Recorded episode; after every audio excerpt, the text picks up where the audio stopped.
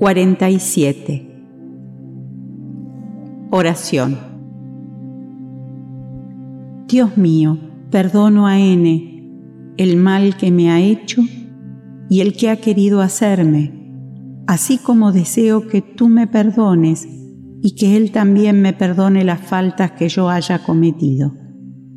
Si lo has colocado en mi camino como una prueba, hágase tu voluntad. Desvía de mí, Dios mío, la idea de maldecirlo y todo deseo malévolo en contra de él. Haz que nunca experimente alegría por las desgracias que puedan afectarlo, ni pena con lo bueno que se le pudiera conceder, para que no perturbe mi alma con pensamientos indignos de un cristiano. Señor, que tu bondad se extienda sobre él y lo conduzca a mejores sentimientos con respecto a mí. Espíritus buenos, inspiradme el olvido del mal y el recuerdo del bien, que no entren en mi corazón el odio, ni el rencor, ni el deseo de devolver mal con mal, porque el odio y la venganza solo pertenecen a los espíritus malos, ya sea que estén encarnados o desencarnado. Por el contrario, que yo esté dispuesto a tenderle fraternalmente la mano, a devolverle bien por mal y a prestarle auxilio si estuviera a mi alcance. Deseo para dar muestra de la sinceridad de mis palabras que se me ofrezca la ocasión de serle útil, pero sobre todo, Dios mío, presérvame de hacerlo por orgullo u ostentación, agobiándolo con una generosidad humillante, lo que me haría perder el fruto de mi acción, porque entonces sería merecedor de que se me aplicaran estas palabras de Cristo. Ya recibiste tu recompensa. Véase el capítulo 13, sección 1 y siguientes. Acción de gracias por el bien concedido a nuestros enemigos. 48. Prefacio. No desear el mal a los enemigos es ser caritativo a medias. La verdadera caridad requiere que les deseemos el bien y que nos alegremos por las gracias que reciben. Véase el capítulo 12, secciones 7 y 8. 49. Oración. Dios mío, en tu justicia has querido alegrar el corazón de N. Te doy las gracias por él a pesar del mal que me ha hecho o ha procurado hacerme. Si se valiese de ese bien para humillarme, lo aceptaré como una prueba para mi caridad. Espíritus buenos que me protegéis, no permitáis que experimente por ello ningún pesar. Desviad de mí la envidia y los celos que me degradan. Inspiradme, por el contrario, la generosidad que eleva. La humillación está en el mal y no en el bien, y sabemos que tarde o temprano a cada uno se hará justicia según sus obras. Para los enemigos del espiritismo. 50. Bienaventurados los que tienen hambre y sed de justicia porque ellos serán saciados. Bienaventurados los que padecen persecución por la justicia, porque de ellos es el reino de los cielos. Bienaventurados seréis cuando los hombres os agobien con maldiciones, os persigan y digan falsamente toda clase de mal contra vosotros por mi causa. Regocijaos entonces porque una gran recompensa os está reservada en los cielos, pues de la misma manera persiguieron a los profetas anteriores a vosotros. San Mateo capítulo 5 versículos 6, 10 a 12. Y no temáis a los que matan el cuerpo, pero no pueden matar el alma. Temed más bien al que puede perder el alma y el cuerpo en el infierno. San Mateo capítulo 10 versículo 28. 51. Prefacio. De todas las libertades, la que tiene menos posibilidades de ser vulnerada es la de pensar, que incluye también la libertad de conciencia. Censurar a los que no piensan como nosotros es reclamar esa libertad para sí y negársela a los demás es violar el primer mandamiento de Jesús, la caridad y el amor al prójimo. Perseguirlos en virtud de su creencia significa atentar contra el derecho más sagrado que todo hombre tiene de creer en lo que le plazca y de adorar a Dios conforme lo entienda. Obligarlos a actos exteriores semejantes a los nuestros es poner de manifiesto que se atiende más a la forma que al fondo, a las apariencias más que a la convicción. La abjuración forzada nunca confirió la fe a quien quiera que fuese. Solo puede generar hipócritas. Constituye un abuso de la fuerza material que no prueba la verdad. La verdad está segura de sí misma convence, pero no persigue, porque no tiene necesidad de perseguir. El espiritismo es una opinión, una creencia. Incluso si fuera una religión. 16. ¿Por qué no habría de tener el hombre la libertad de llamarse espírita como tiene la de llamarse católico judío o protestante, adepto de tal o cual doctrina filosófica, de tal o cual sistema económico. Esa creencia puede ser falsa o verdadera. Si es falsa, caerá por su propio peso, porque el error no puede prevalecer sobre la verdad cuando las inteligencias se ilustran. Si es verdadera, la persecución no la convertirá en falsa. La persecución es el bautismo de toda idea nueva, grande y justa. Crece con la magnitud y la importancia de la idea. El encarnizamiento y la cólera de sus enemigos son proporcionales al temor que les inspira. Por esa razón, el cristianismo fue perseguido en el pasado y el espiritismo lo es en la actualidad, con la diferencia, sin embargo, de que el primero lo fue por paganos, mientras que el segundo lo es por cristianos. Se acabó el tiempo de las persecuciones sangrientas, es verdad. Con todo, si bien ya no matan al cuerpo, atormentan el alma, la atacan hasta en sus sentimientos más íntimos, en sus afectos más preciados. Introducen la desunión en las familias, predisponen a la madre contra la hija, a la esposa contra el marido.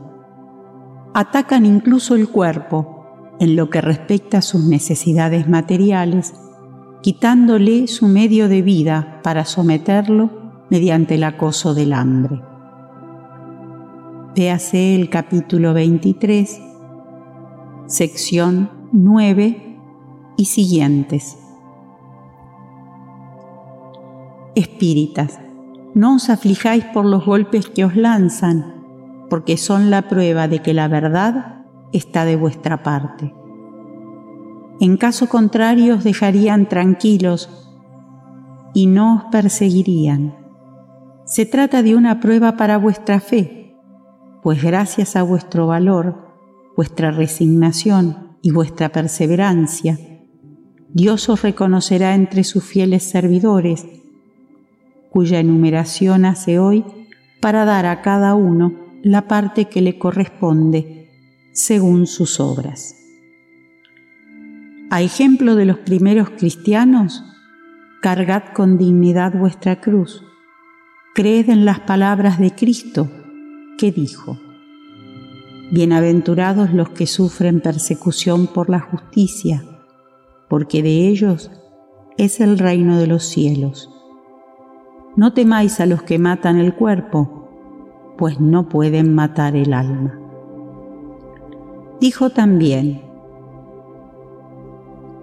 Amad a vuestros enemigos, haced bien a los que os hacen mal, y orad por los que os persiguen. Demostrad que sois sus verdaderos discípulos y que vuestra doctrina es buena, haciendo lo que Él dijo y lo que Él mismo hizo. La persecución continuará por algún tiempo. Así pues, aguardad con paciencia a que despunte la aurora, porque ya titila en el horizonte el lucero de la mañana. Véase el capítulo 24, sección 13 y siguientes.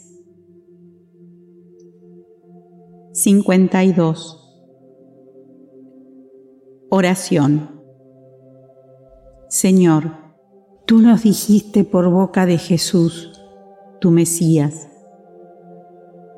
Bienaventurados los que sufren persecución por la justicia perdonad a vuestros enemigos, orad por los que os persiguen.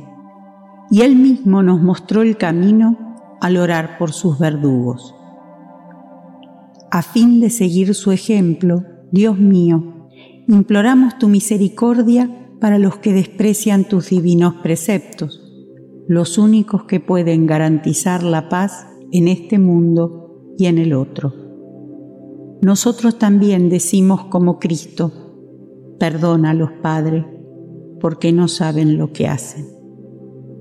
Danos fuerza para soportar con paciencia y resignación como pruebas para nuestra fe y nuestra humildad sus burlas, sus injurias, sus calumnias y persecuciones.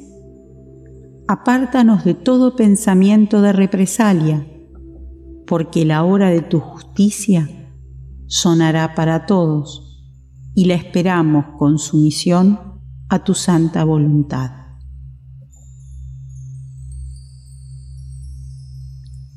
Para un niño recién nacido. 53. Prefacio los espíritus alcanzan la perfección solo después de haber pasado por las pruebas de la vida corporal.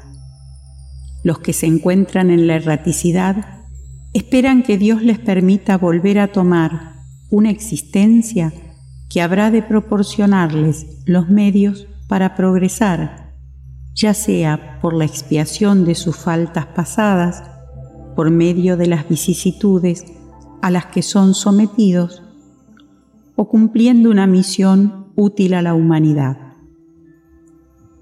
Su adelanto y su felicidad futura serán proporcionales a la manera como hayan empleado el tiempo que deben pasar en la tierra. El encargo de guiar sus primeros pasos y orientarlos hacia el bien está confiado a sus padres, que responderán ante Dios por el modo como hayan cumplido ese mandato. Para facilitarles la tarea, Dios ha hecho del amor paternal y del amor filial una ley de la naturaleza, ley que jamás se viola impunemente. 54. Oración. Para que la digan los padres. Espíritu que has encarnado en el cuerpo de nuestro Hijo, bienvenido seas entre nosotros Dios Todopoderoso, que nos lo has enviado, bendito seas. Este Hijo constituye un encargo que nos ha sido confiado y del que un día deberemos rendir cuentas. Si pertenece a la nueva generación de espíritus buenos que habrán de poblar la tierra, gracias Dios mío por ese favor. Si se trata de un alma imperfecta, nuestro deber es ayudarlo para que progrese en el camino del bien, mediante nuestros consejos y buenos ejemplos. Si cae en el mal por culpa nuestra, responderemos por ello ante ti, pues habremos fracasado en nuestra misión para con Él. Señor, ampáranos en nuestra tarea y danos la fuerza y la voluntad para llevarla a cabo. Si este niño debe ser un motivo de pruebas para nosotros, que se cumpla tu voluntad. Espíritus buenos, que habéis presidido su nacimiento y que debéis acompañarlo durante su vida, no lo abandonéis. Apartad de él a los espíritus inferiores que pudieran inducirlo al mal. Dadle fuerza para resistir a sus sugestiones y valor para que sufra con paciencia y resignación las pruebas que lo esperan en la tierra. Véase el capítulo 14, sección 9.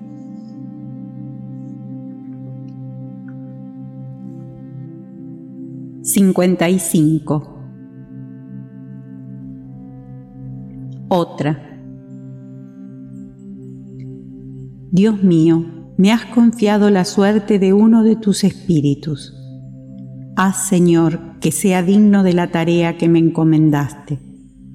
Concédeme tu protección, ilumina mi inteligencia, a fin de que pueda percibir desde el comienzo las tendencias de aquel a quien me corresponde preparar para que ingrese en tu paz. 56. Otra.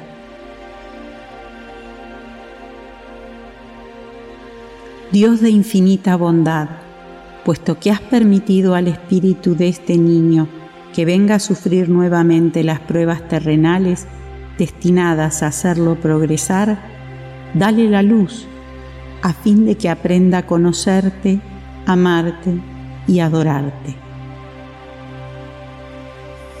Haz, por tu omnipotencia, que esta alma se regenere en el manantial de tus divinas instrucciones, que al amparo de su algen de la guarda, su inteligencia se expanda, se desarrolle y le inspire el deseo de aproximarse cada vez más a ti.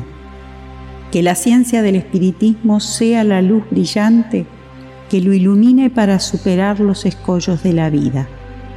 Que sepa, en fin, apreciar la inmensidad de tu amor que nos pone a prueba para purificarnos.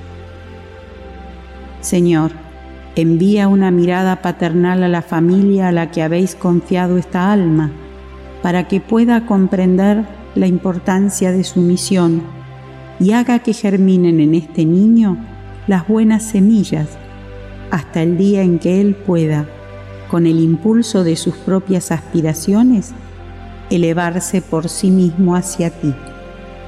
Dígnate, oh Dios mío, escuchar esta humilde plegaria en nombre y por los méritos de aquel que dijo, Dejad a los niños venir a mí, porque el reino de los cielos es para los que se les parecen. Para un agonizante. 57. Prefacio. La agonía es el preludio de la separación entre el alma y el cuerpo. se puede decir que en ese momento el hombre solo tiene uno de sus pies en este mundo y el otro fuera de él. El trance algunas veces es penoso para los que están demasiado apegados a la materia y han vivido más a favor de los bienes de este mundo que de los del otro, o cuya conciencia está agitada por pesares y remordimientos. En cambio, para aquellos cuyos pensamientos se han elevado hacia lo infinito y se desprendieron de la materia, los lazos se desatan con más facilidad y sus momentos postreros nada tienen de dolorosos. El alma está entonces ligada al cuerpo solamente por un hilo, mientras que en el otro caso profundas raíces la mantienen sujeta. Sea como fuere, la oración ejerce una acción poderosa en el trabajo de desprendimiento. Véase más adelante oraciones para los enfermos y el cielo y el infierno, segunda parte, capítulo 1, el tránsito. 58. Oración. Dios omnipotente y misericordioso, aquí tienes un alma que se prepara para abandonar su envoltura terrenal y retornar al mundo de los espíritus, su verdadera patria, que pueda volver en paz y que tu misericordia se extienda sobre ella.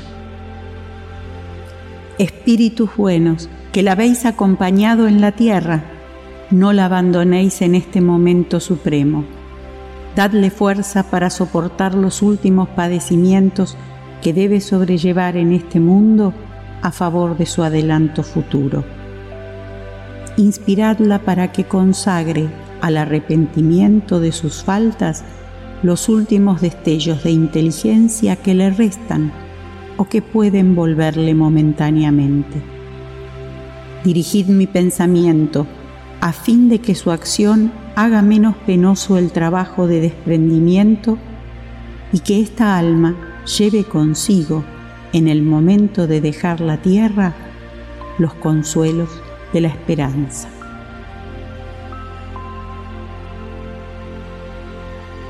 Cuatro. Oraciones para los que ya no están en la tierra. Para los recién fallecidos. 59 Prefacio.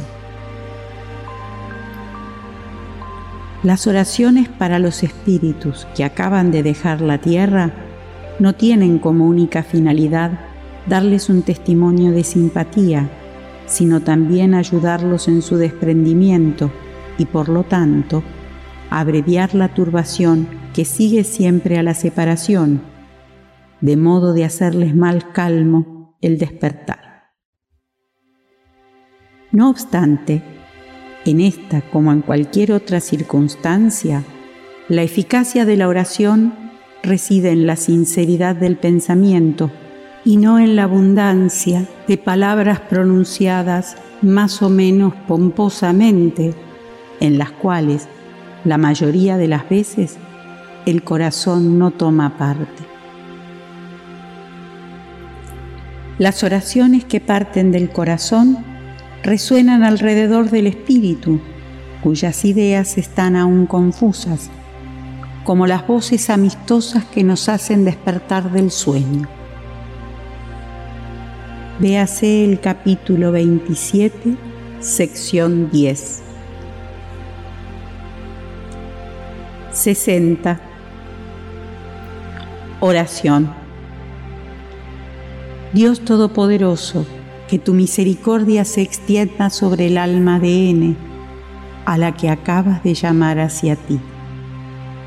Que las pruebas que ha sufrido en la tierra se consideren a su favor y que nuestras plegarias mitiguen y abrevien las penas que aún tenga que sufrir como espíritu. espíritus buenos, que habéis venido a recibirlo, y tú particularmente, su ángel de la guarda, ayudadlo a despojarse de la materia. Dadle la luz y la conciencia de sí mismo, a fin de sacarlo de la turbación que acompaña al tránsito de la vida corporal a la vida espiritual. Inspiradle el arrepentimiento de las faltas que haya podido cometer y el deseo de que se le permita repararlas para acelerar su adelanto rumbo a la vida de eterna bienaventuranza. N. Acabas de ingresar en el mundo de los espíritus y sin embargo estás aquí presente entre nosotros. Nos ves y nos escuchas, pues la única diferencia entre tú y nosotros es el cuerpo perecedero que acabas de abandonar y que muy pronto quedará reducido a polvo. Has dejado la grosera envoltura sujeta a las vicisitudes y a la muerte, y solo conservas la envoltura etérea, imperecedera e inaccesible a los padecimientos. Si bien ya no vives con el cuerpo, vives la vida de los espíritus, y esa vida se halla exenta de las miserias que afligen a la humanidad. Tampoco tienes delante el velo que nos oculta los resplandores de la vida futura. A partir de hoy puedes contemplar nuevas maravillas, mientras que nosotros estamos aún sumergidos en las tinieblas. Vas a recorrer el espacio y visitar los mundos con plena libertad mientras que nosotros nos arrastramos penosamente en la tierra, donde nos retiene nuestro cuerpo material, semejante a una carga muy pesada. El horizonte de lo infinito va a desplegarse delante de ti y ante tanta grandeza comprenderás la vanidad de nuestros deseos terrenales, de nuestras ambiciones mundanas y de los goces fútiles con que los hombres tanto se deleitan. La muerte para los hombres no es más que una separación material de algunos instantes. Desde el destierro donde nos retiene aún la voluntad de Dios, así como los deberes que tenemos que cumplir en la tierra, seguiremos acompañándote con el pensamiento hasta el momento en que se nos permita reunirnos contigo, así como tú te has reunido con los que te precedieron. Nosotros no podemos ir al lugar en que te encuentras, pero tú puedes venir a nuestro lado. Ven pues junto a los que te aman y que has amado. Ampáralos en las pruebas de la vida. Vela por los que te son queridos. Protégelos según tu poder. Atenúa sus pesares con el pensamiento de que eres más feliz ahora y mediante la consoladora certeza de que llegará el día en que estaréis reunidos en un mundo mejor. En el mundo en que te encuentras habrán de extinguirse todos los rencores terrenales. Ojalá de aquí en adelante seas inaccesible a ellos para tu felicidad futura. Perdona pues a los que te han hecho algún agravio, como ellos te perdonan los que tú cometiste contra ellos. Nota. Pueden añadirse a esta oración, aplicable a todos, algunas palabras especiales según las circunstancias particulares de familia o de relaciones, así como a la posición social que ocupaba el difunto. Si se trata de un niño, el espiritismo nos enseña que no hay en él un espíritu que ha sido creado recientemente, sino uno que ha vivido ya y que puede ser muy adelantado. Si su última existencia ha sido corta, se debe a que no era más que el complemento de una prueba o a que constituía una prueba para sus padres. Véase el capítulo 5 sección 21. 61. Otra. 17. Señor Todopoderoso, que tu misericordia se extienda sobre nuestros hermanos que acaban de dejar la tierra, que tu luz resplandezca ante ellos. Sácalos de las tinieblas ábreles los ojos y los oídos, que los espíritus buenos los acompañen y les hagan oír palabras de paz y de esperanza. Señor, por indignos que seamos, nos atrevemos a implorar tu misericordiosa indulgencia en favor de ese nuestro hermano que acaba de ser llamado del destierro haz que su regreso sea el del Hijo pródigo. Olvida, oh Dios mío, las faltas que ha podido cometer para tener presente tan solo el bien que hizo. Sabemos que tu justicia es inmutable, pero también sabemos que tu amor es inmenso. Te suplicamos que aplaques tu justicia en ese manantial de bondad que emana de ti. Que la luz se haga para ti, hermano mío, que acabas de dejar la tierra. Que los buenos espíritus del Señor desciendan hacia ti, te acompañen y te ayuden a cortar tus cadenas terrenales. Comprende y admira la grandeza de nuestro Maestro. Sométete, sin quejarte, a su justicia, pero nunca desesperes de su misericordia. Hermano, que un serio análisis de tu pasado te abra las puertas del porvenir y te haga comprender las faltas que dejas detrás de ti, así como el trabajo que te queda por hacer para repararlas. Que Dios te perdone y que los espíritus buenos te sostengan y te animen. Tus hermanos de la tierra orarán por ti y te piden que ores por ellos. Para las personas que amamos. 62. Prefacio. Qué espantosa es la idea de la nada. Qué dignos de compasión son los que creen que la voz del amigo que llora a su amigo se pierde en el vacío sin encontrar un eco que le responda. Nunca han conocido afectos puros y santos los que piensan que todo muere con el cuerpo, los que piensan que el genio que ha iluminado el mundo con su vasta inteligencia es una combinación de materia que como un soplo se extingue para siempre.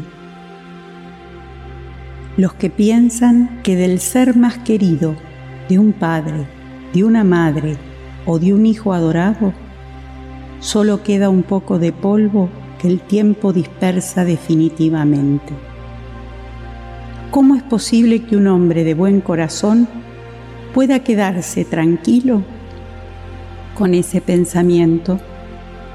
¿Cómo es posible que la idea de un aniquilamiento absoluto no lo hiele de espanto y no le haga desear, al menos, que no sea así?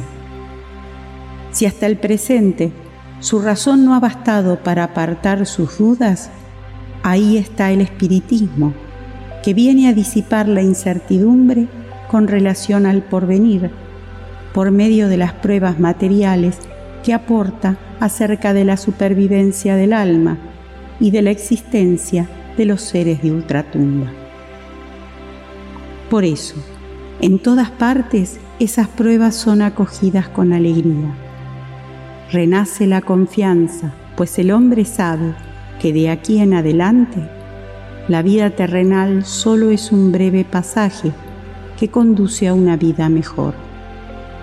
Sabe que sus trabajos en este mundo no se han perdido para él y que sus más sagrados afectos no se destruyen para siempre.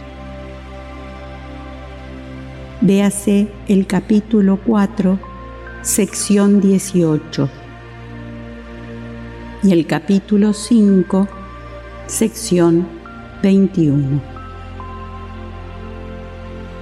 63. Oración.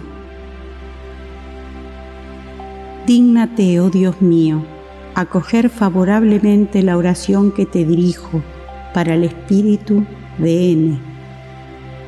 Hazle entrever tus divinas claridades y facilítale el camino de la dicha eterna. Permite que los espíritus buenos le lleven mis palabras y mi pensamiento. Y tú, N, a quien he querido en este mundo, escucha mi voz, que te llama para ofrecerte una nueva prueba de mi afecto. Dios ha permitido que te liberases antes que yo y de eso no podría quejarme sin egoísmo, porque sería desear que continuara sometido a las penas y los padecimientos de esta vida. Aguardo, pues, con resignación el momento en que nos reuniremos nuevamente en ese mundo más venturoso en el cual me has precedido. Sé que nuestra separación es solo momentánea y que por larga que pudiera parecerme, su duración se borra ante la eterna dicha que Dios promete a sus elegidos. Que su bondad me preserve de hacer nada que pueda retardar ese instante deseado y que me ahorre de ese modo el dolor de no volver a encontrarte cuando salga de mi cautiverio terrenal. Oh, qué dulce y consoladora es la certeza de que solo hay entre nosotros un velo material que te oculta a mi mirada. Que puedes estar aquí a mi lado, que puedes verme y oírme como muchas veces lo hiciste y aún mejor que antes. Que no me olvidas como yo tampoco te olvido. Que nuestros pensamientos no cesan de confundirse y que el tuyo me sigue y me sostiene siempre. La paz del Señor sea contigo.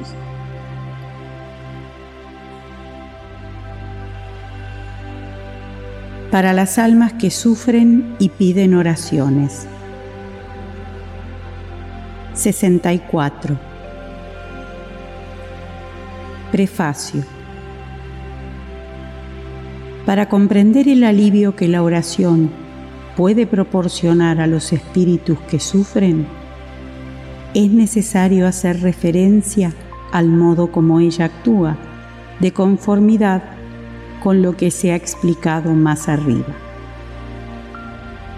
Véase el capítulo 27,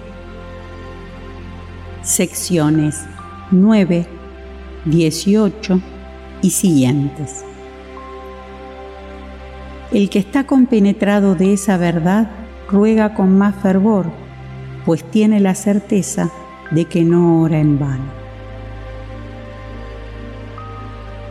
65. Oración.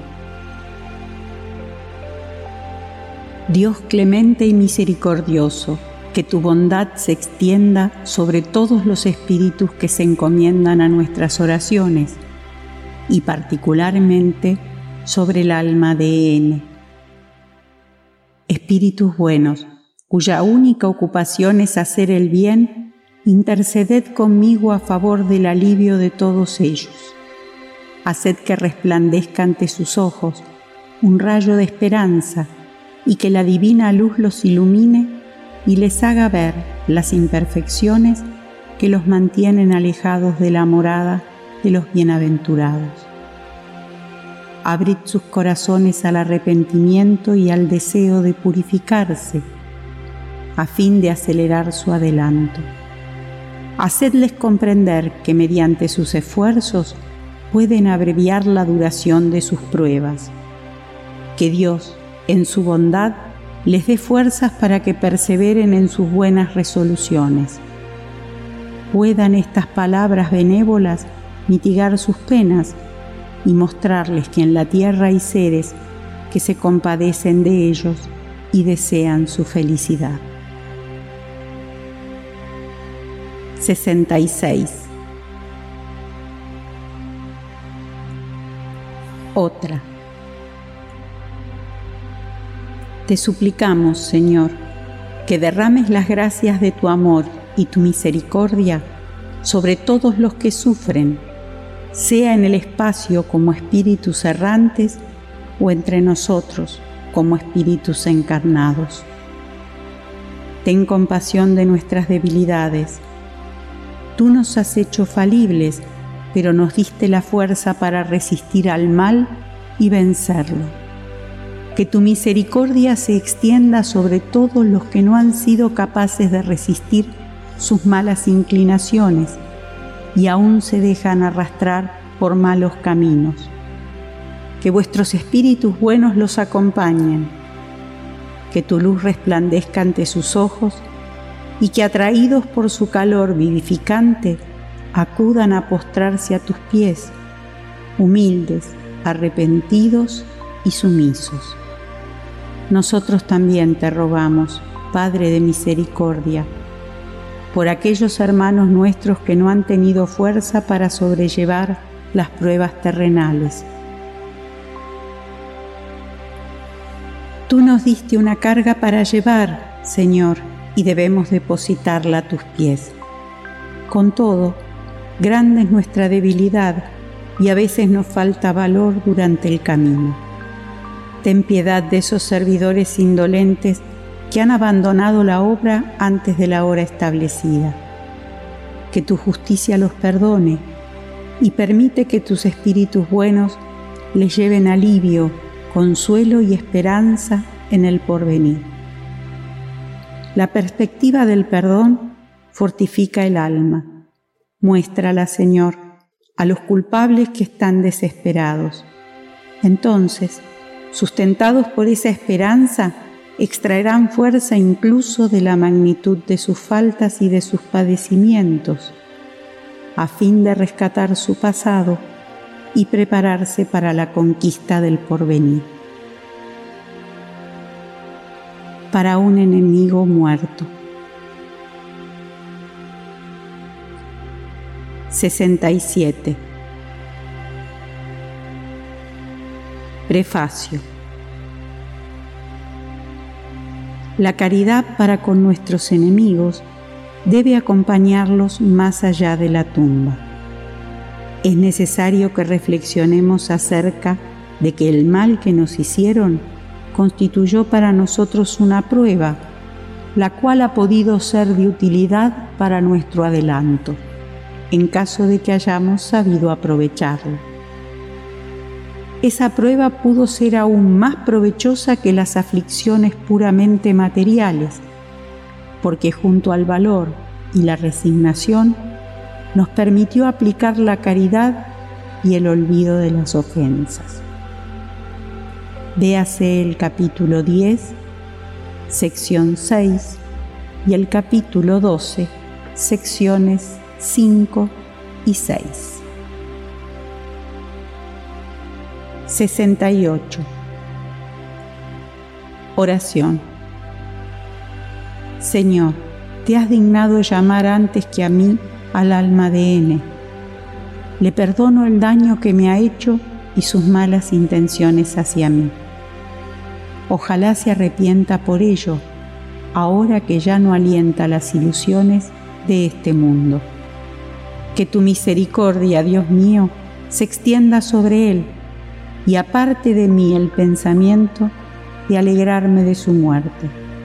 Si le hice mal, que me lo perdone del mismo modo que yo olvido el mal que Él me ha hecho. Para un criminal. 69. Prefacio. Si la eficacia de las oraciones dependiera de la cantidad de palabras, las más largas deberían reservarse para los más culpables porque las necesitan más que los que han vivido santamente.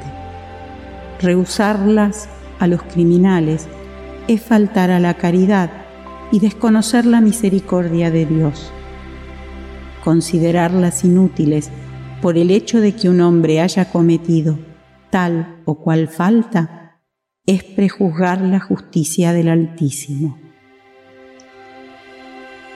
Véase el capítulo 11, sección 14.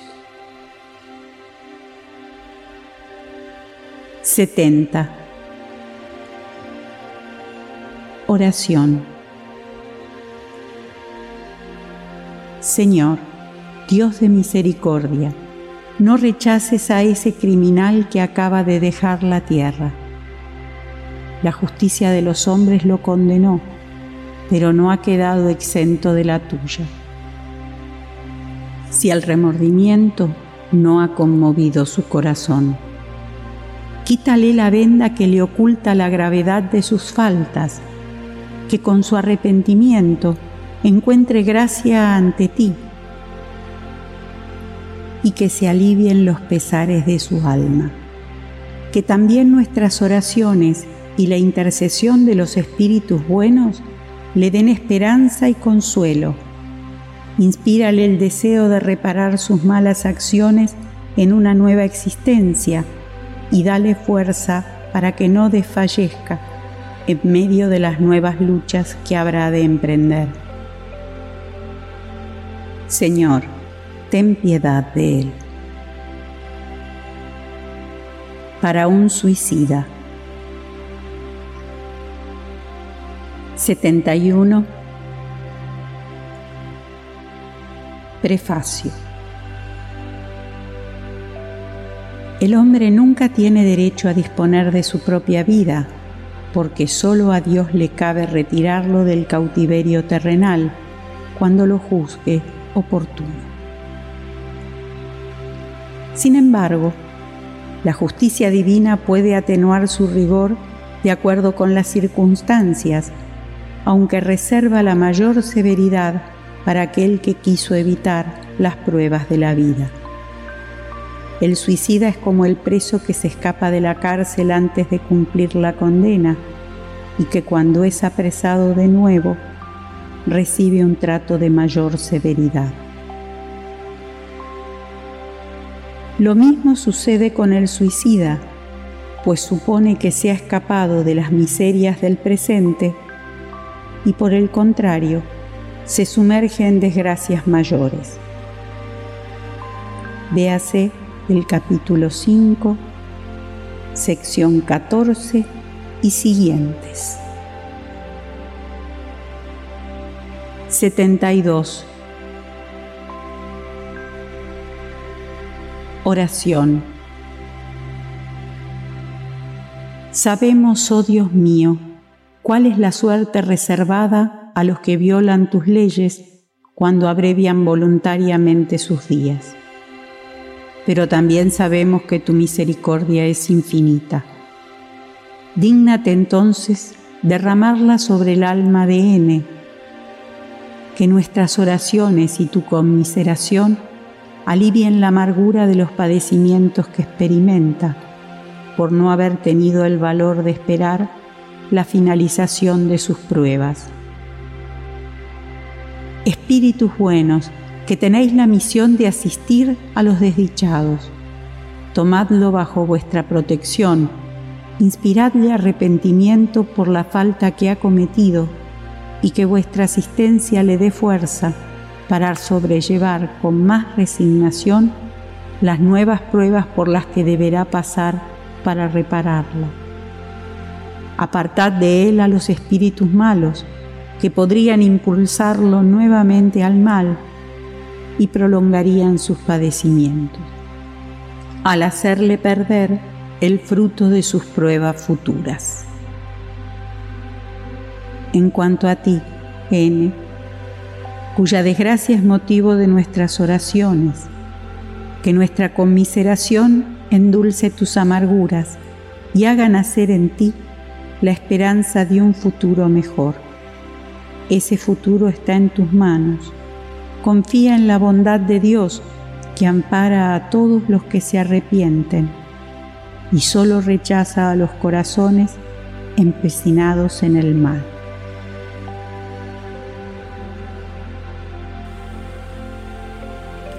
Para los espíritus arrepentidos.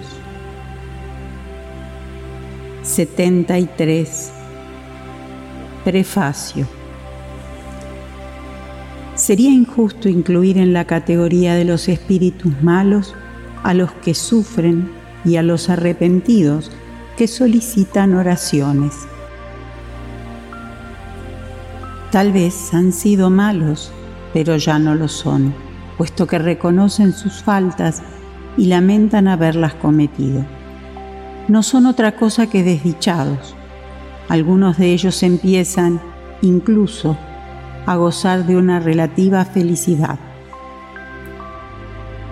74. Oración.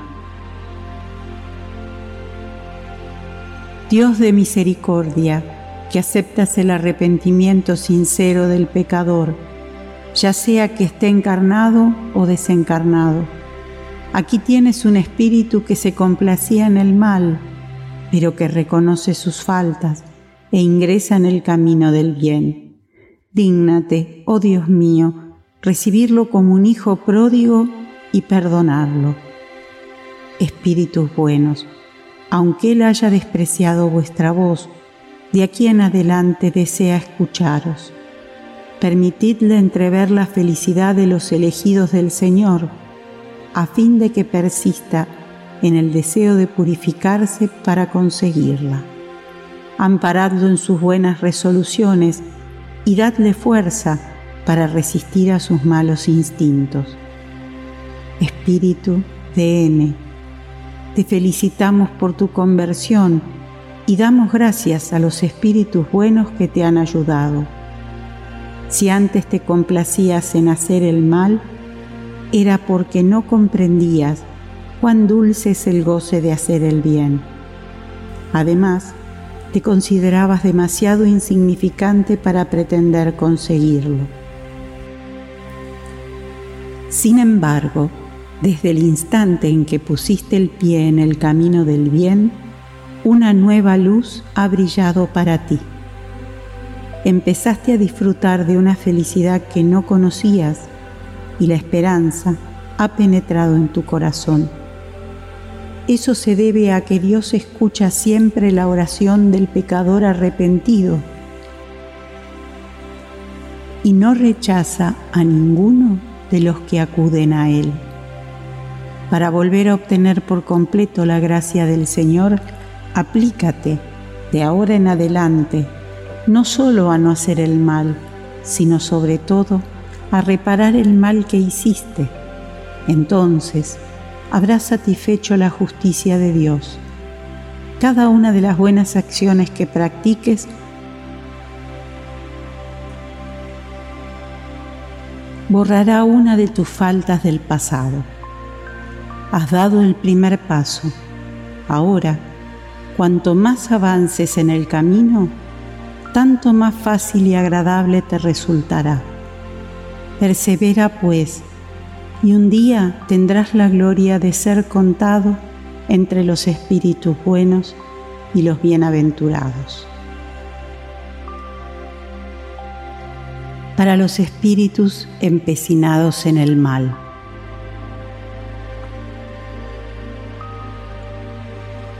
...75...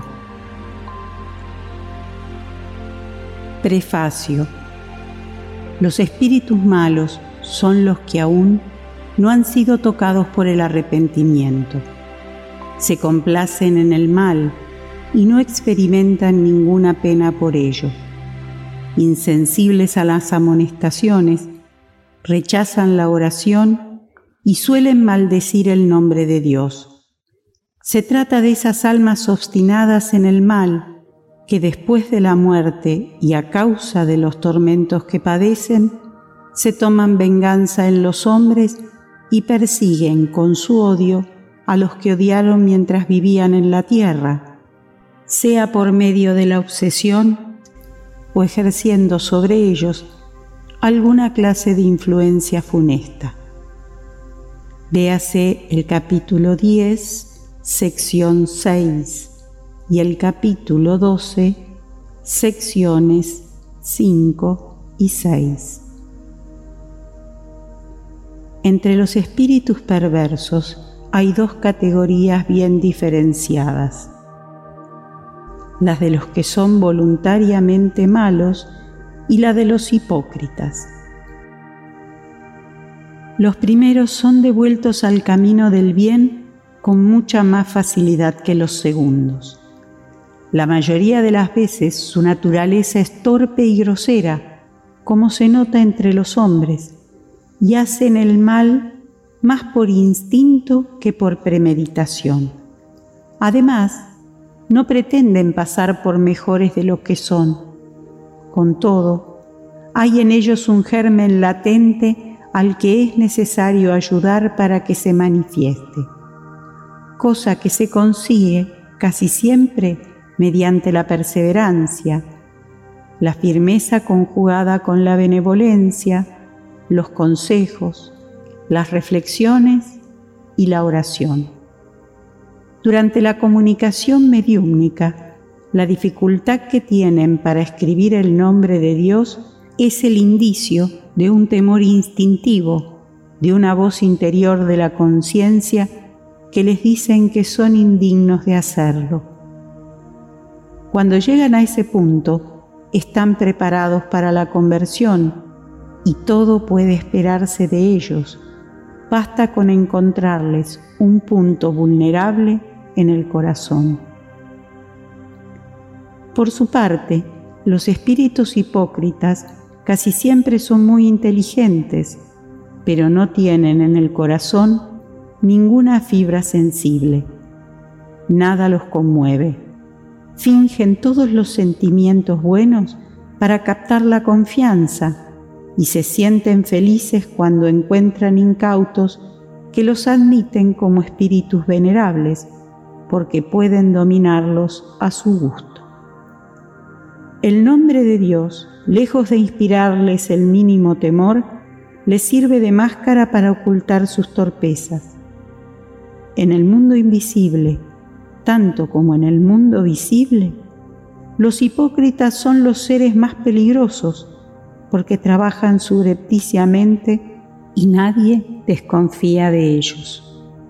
Solo tienen la apariencia de la fe, pero no la fe sincera. 76. Oración.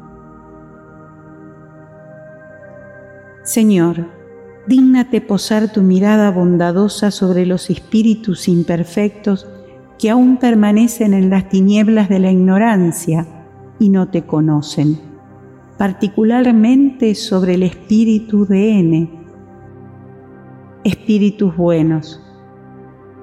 Ayudadnos a que le hagamos comprender que se induce a los hombres al mal por medio de la obsesión y los tormentos que les ocasiona prolonga sus propios padecimientos. Haced que el ejemplo de la felicidad de que vosotros gozáis sea un estímulo para él. Por tu parte, Espíritu de N, que aún te complaces en el mal, ven a escuchar la oración que hacemos por ti.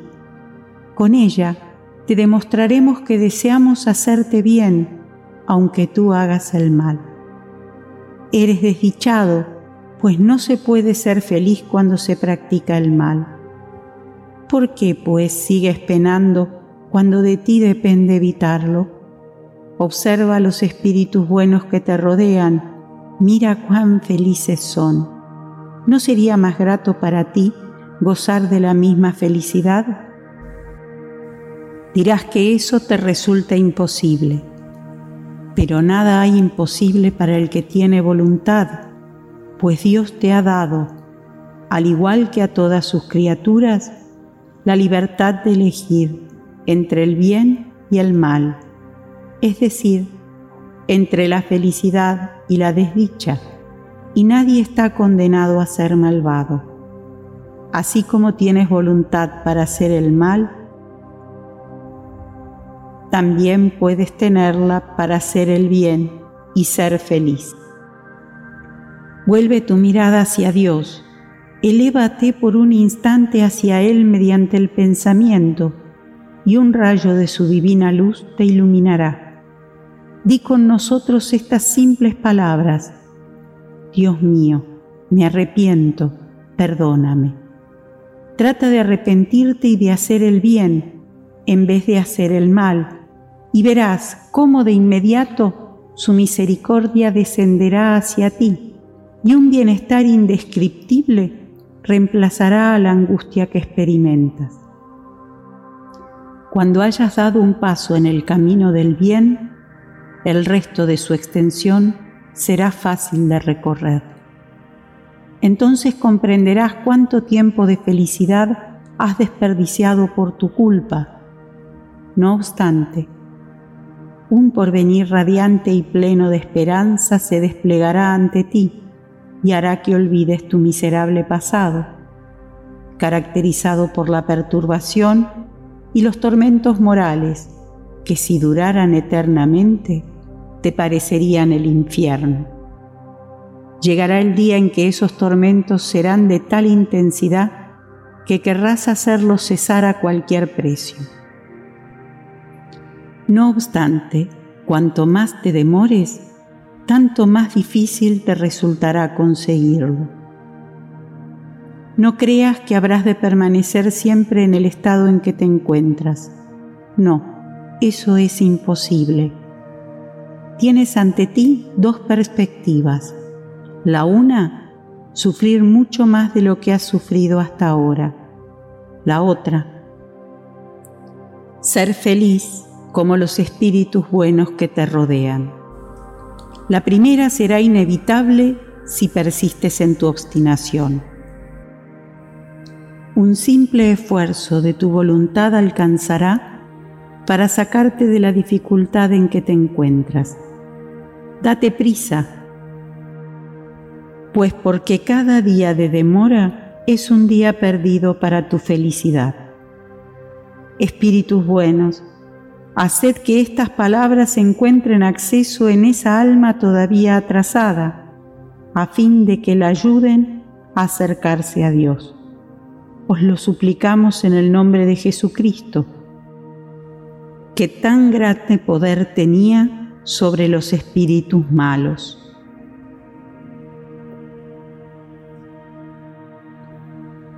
Cinco. Oraciones para los enfermos y los obsesos. Para los enfermos. 77. Prefacio. Las enfermedades son parte de las pruebas y de las vicisitudes de la vida terrenal. Son inherentes a nuestra densa naturaleza material y a la inferioridad del mundo en que habitamos. Las pasiones y los excesos de toda clase siembran en nosotros gérmenes malsanos, muchas veces hereditarios. En los mundos más adelantados física y moralmente, el organismo humano más depurado y menos material no está sujeto a las mismas enfermedades que hay aquí, ni el cuerpo es minado secretamente por los estragos de las pasiones. Véase el capítulo 3,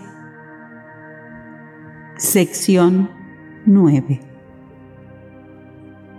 Es preciso, pues, que nos resignemos a padecer las consecuencias del medio en que nos coloca nuestra inferioridad, hasta que merezcamos pasar a otro. Con todo, mientras aguardamos el cambio, eso no debe impedir que hagamos lo que dependa de nosotros para mejorar nuestra condición actual. Si a pesar de nuestros esfuerzos no lo conseguimos, el espiritismo nos enseña a soportar con resignación nuestros males pasajeros. Si Dios no quisiera que en ciertos casos los padecimientos corporales fueran disipados o aliviados, no habría puesto a nuestra disposición recursos curativos. Al respecto, su previsora solicitud, acorde con el instinto de conservación, indica que es nuestro deber buscar y aplicar esos recursos. Al lado de la medicación ordinaria elaborada por la ciencia, el magnetismo nos ha dado a conocer el poder de la acción fluídica. Después, el espiritismo vino a revelarnos otra fuerza que radica en la mediumnidad curativa y en la influencia de la oración. Véase más adelante la instrucción acerca de la mediumnidad curativa, sección 81. 78. Oración para que la diga el enfermo. Señor, tú eres todo justicia. Por consiguiente, debo merecer la enfermedad que me has enviado, dado que nunca impones un sufrimiento sin que haya una causa. Me entrego para mi curación a tu infinita misericordia. Si fuera de tu agrado restituirme la salud, bendito sea tu santo nombre. En caso contrario, si debo sufrir más, bendito sea tu nombre también. Me someto sin quejas a tus divinos designios, porque todo lo que haces no puede tener otra finalidad que el bien de tus criaturas.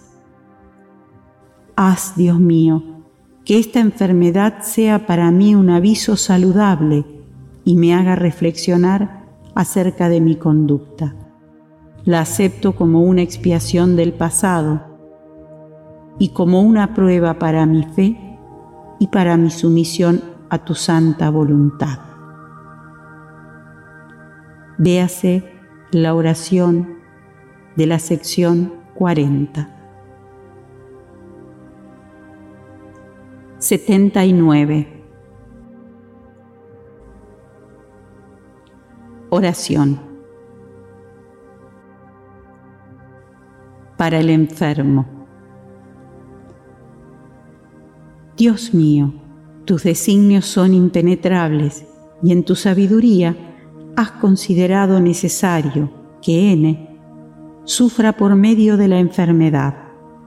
Te suplico que dirijas una mirada compasiva sobre sus padecimientos y te dignes ponerles un término espíritus buenos, ministros del Todopoderoso, os pido que secundéis mi deseo de aliviarlo. Dirigid mi pensamiento a fin de que éste acuda a derramar un bálsamo saludable sobre su cuerpo, así como el consuelo en su alma. Inspiradle la paciencia y la sumisión a la voluntad de Dios Dadle fuerza para sobrellevar sus dolores con resignación cristiana, a fin de que no pierda el fruto de esta prueba. Véase la oración de la sección 57. 80. Oración para que la diga el medium curador. Dios mío, si te dignas servirte de mí, indigno como soy, podré curar esta enfermedad, si esa es tu voluntad, porque tengo fe en ti. No obstante, sin ti nada puedo. Permite que los espíritus buenos me impregnen con sus fluidos saludables para que yo los transmita al enfermo y aparta de mí todo pensamiento de orgullo y de egoísmo que pudiese alterar su pureza. Para los obsesos. 81. Prefacio. La obsesión es la acción persistente que un espíritu malo ejerce sobre un individuo. Presenta características muy diversas que van desde la simple influencia moral, sin señales exteriores perceptibles, hasta la perturbación completa del organismo y de las facultades mentales. La obsesión altera todas las facultades mediúmnicas. En la mediumnidad de escritura se reconoce por la obstinación de un espíritu en manifestarse con exclusión de todos los otros. Los espíritus malos pululan alrededor de la tierra en virtud de la inferioridad moral de sus habitantes. Su acción maligna forma parte de los flagelos a que se haya expuesta la humanidad en este mundo. Por consiguiente, la obsesión, al igual que las enfermedades y todas las tribulaciones de la vida, debe ser considerada como una prueba o una expiación y aceptada como tal. Del mismo modo en que las enfermedades son el resultado de las imperfecciones físicas que hacen al cuerpo accesible a las influencias perniciosas exteriores, la obsesión es siempre el resultado de una imperfección moral que da acceso a un espíritu malo. A una causa física se opone una fuerza física, pero a una causa moral debe oponerse una fuerza moral. Para prevenir las enfermedades, fortificamos el cuerpo. Para protegernos de la obsesión, es necesario que fortifiquemos el alma. De ahí proviene la necesidad de que el obseso trabaje por su propia mejoría, lo que muchas veces es suficiente para librarlo del obsesor sin recurrir a la ayuda de terceros.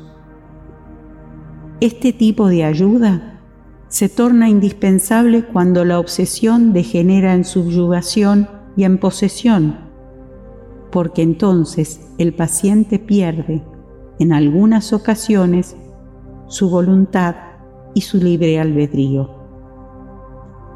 La obsesión es casi siempre el resultado de la venganza ejercida por un espíritu y a menudo tiene su origen en las relaciones que el obseso ha tenido con él en una existencia precedente.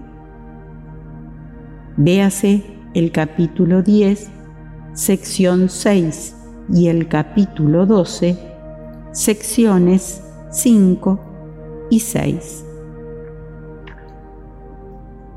En los casos de obsesión grave, el obseso se halla como envuelto o impregnado por un fluido pernicioso que neutraliza la acción de los fluidos saludables y los rechaza. De ese fluido es preciso liberarlo. Ahora bien, un fluido malo no puede ser eliminado por otro fluido malo. Mediante una acción idéntica a la del medium curador en los casos de enfermedad, se debe expulsar el fluido malo con la ayuda de un fluido mejor, que de alguna manera produce el efecto de un reactivo. Esta es la acción mecánica, pero no es suficiente. Por encima de todo, es necesario obrar sobre el ser inteligente, al que hay que hablar con autoridad.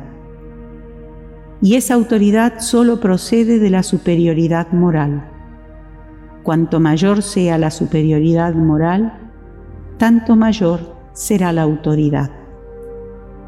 Eso no es todo, pues para garantizar la liberación del obseso es preciso inducir al espíritu perverso a que renuncie a sus malas intenciones. Es preciso hacer que nazca en él el arrepentimiento y el deseo del bien, mediante instrucciones hábilmente impartidas, en evocaciones particulares que se realizarán con miras a su educación moral. Recién entonces puede obtenerse la doble satisfacción de liberar a un encarnado y de convertir a un espíritu imperfecto.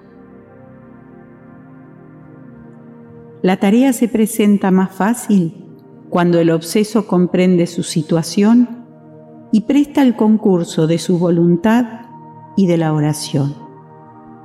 No ocurre lo mismo toda vez que, seducido por el espíritu embustero, el obseso se equivoca acerca de las cualidades del que lo domina, en cuyo caso se complace en el error en que lo retiene este último.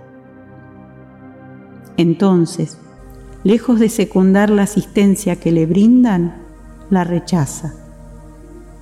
Es el caso de la fascinación, que siempre es infinitamente más rebelde que la subyugación más violenta. Véase el libro de los mediums, segunda parte, capítulo 23. En todos los casos de obsesión, la oración es el más poderoso auxiliar disponible para obrar contra el espíritu obsesor.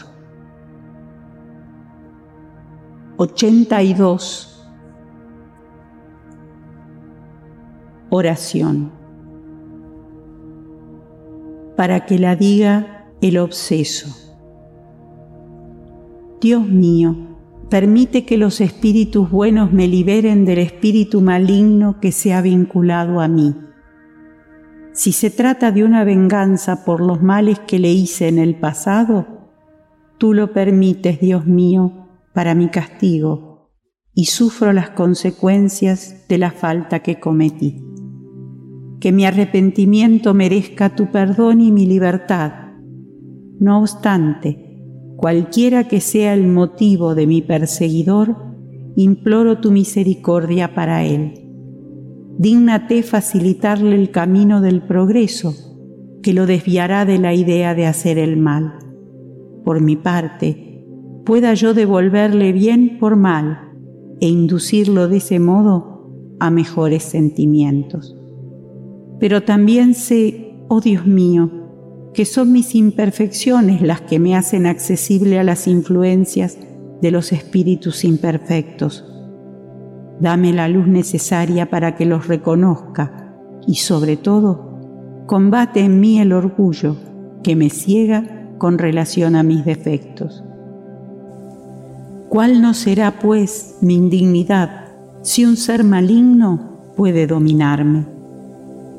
Haz, Dios mío, que ese golpe aplicado a mi vanidad me sirva de lección para el porvenir, que me fortalezca en la resolución que adopto de purificarme mediante la práctica del bien, de la caridad y de la humildad, a fin de oponer de ahora en adelante una barrera a las malas influencias.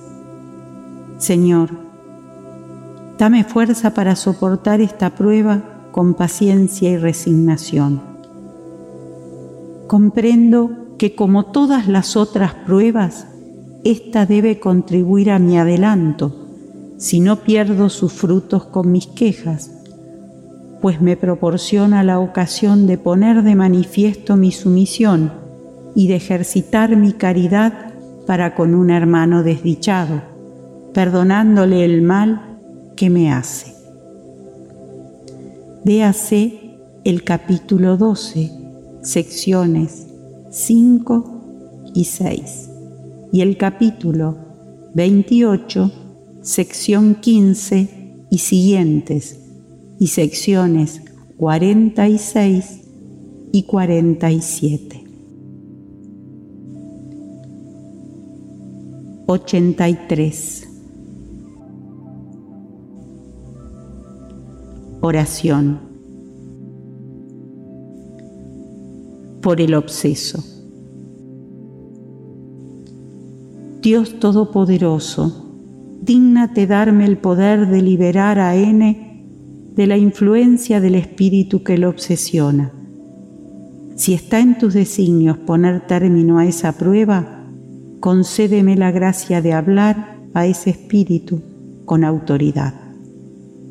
Espíritus buenos que me asistís, y tú, ángel de la guarda de N, prestadme vuestro auxilio y ayudadme a liberarlo del fluido impuro que lo envuelve. En nombre de Dios Todopoderoso, conjuro al espíritu maligno que lo atormenta a que se retire. 84. Oración. Para el espíritu obsesor. Dios infinitamente bueno, imploro tu misericordia para el espíritu que obsesiona a N. Hazle entrever las divinas claridades, a fin de que reconozca el falso camino en que se ha internado. Espíritus buenos, ayudadme a hacerle comprender que haciendo el mal lo perderá todo y todo lo ganará si hace el bien. Espíritu que te complaces en atormentar a N, escúchame, pues te hablo en nombre de Dios. Si reflexionas, comprenderás que el mal nunca supera al bien y que tú no puedes ser más fuerte que Dios y los espíritus buenos. Ellos habrían podido preservar a N de tus ataques. Si no lo han hecho, es porque él o ella debía sufrir una prueba, pero cuando esa prueba concluya, te impedirán toda acción sobre tu víctima. El mal que le hayas hecho, en vez de perjudicarlo, habrá contribuido a su adelanto y entonces será más feliz. Por consiguiente, habrás empleado tu maldad inútilmente y se volverá en contra tuya.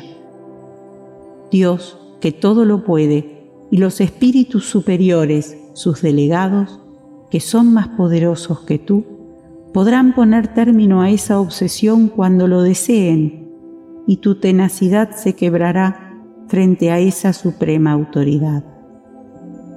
No obstante, por el hecho mismo de que Dios es bueno, Él quiere dejarte el mérito de que hagas que cese por tu propia voluntad. Se trata de una moratoria que te concede. Si no la aprovechas, sufrirás sus deplorables consecuencias. Te esperan grandes castigos y crueles padecimientos te verás forzado a implorar la piedad y las oraciones de tu víctima, que ya te perdona y ruega por ti, lo que representa un gran mérito ante Dios y al mismo tiempo habrá de apresurar tu liberación. Reflexiona pues, mientras hay tiempo aún, porque la justicia de Dios caerá sobre ti como sobre todos los espíritus rebeldes. Piensa que el mal que haces en este momento forzosamente tendrá un término, mientras que si persistes en tu obstinación, tus padecimientos aumentarán sin cesar. Cuando estabas en la tierra, ¿no habrías considerado una estupidez sacrificar un gran bien por una ínfima satisfacción momentánea? Lo mismo sucede ahora que eres espíritu. ¿Qué ganas con lo que haces? Apenas el triste placer de atormentar a alguien, lo que no te impide que seas desdichado, digas lo que digas y que te vuelvas más desdichado aún. Por otra parte, mira lo que pierdes. Observa los espíritus buenos que te rodean y dime si su suerte no es preferible a la tuya. Cuando quieras, participarás de la felicidad que ellos gozan. ¿Qué es necesario para conseguirlo? Implorar a Dios y hacer el bien en vez del mal. Sé que no puedes transformarte de repente, pero Dios no exige lo imposible, solo quiere buena voluntad. Así pues, haz la prueba y nosotros te ayudaremos. Haz que pronto podamos decir a tu favor la oración para los espíritus arrepentidos. Sección 73. Y que ya no tengamos que clasificarte entre los espíritus malos. mientras aguardamos a que puedas contarte entre los buenos. Véase también la sección 75, oraciones para los espíritus empecinados en el mal. Observación. La cura de las obsesiones graves requiere mucha paciencia, perseverancia y abnegación. Exige también tacto y habilidad para encaminar en el bien a espíritus que muchas veces son muy perversos, obstinados en el mal y astutos, porque los hay rebeldes en el grado máximo. En la mayor parte de los casos tenemos que guiarnos por las circunstancias. Sin embargo, cualquiera que sea el carácter del espíritu, es un hecho cierto que nada se obtiene por la fuerza o las amenazas. Toda la influencia reside en el ascendiente moral. Otra verdad, igualmente comprobada tanto por la experiencia como por la lógica, es la absoluta ineficacia de los exorcismos, las fórmulas, las palabras sacramentales, los amuletos, los talismanes, las prácticas exteriores o cualquier otra señal material. La obsesión muy prolongada puede ocasionar desórdenes patológicos y requiere, algunas veces, un tratamiento simultáneo o consecutivo, sea magnético o medicinal, para restablecer la salud del organismo. Destruida la causa, resta combatir los efectos. Véase el libro de los mediums, segunda parte, capítulo 23, acerca de la obsesión, y la revista espírita de febrero y marzo de 1864 y de abril de 1865, donde se registran ejemplos de curas de obsesiones. Notas del capítulo 28 15. Algunas traducciones dicen, no nos induzcas a la tentación, et ne nos inducas in tentationem. Esa expresión da a entender que la tentación proviene de Dios y Él incita voluntariamente a los hombres al mal, lo cual es una idea blasfematoria que igualaría a Dios con Satanás y que no puede haber sido la de Jesús. Por lo demás, esa idea está conforme con la doctrina vulgar sobre el rol atribuido a los demonios. Véase El cielo y el infierno, capítulo 9. Los demonios. Nota de Alian Kardec. 16. Acerca de esa cuestión, véase el discurso de Alian Kardec publicado en la revista Espírita, año 11, volumen 12, diciembre de 1868. El espiritismo es una religión. Buenos Aires, SEA 2004, nota del traductor. 17. Esta oración fue dictada a un medium de Burdeos en el momento en que pasaba delante de su casa el cortejo fúnebre de un desconocido. Nota de Alian Kardec.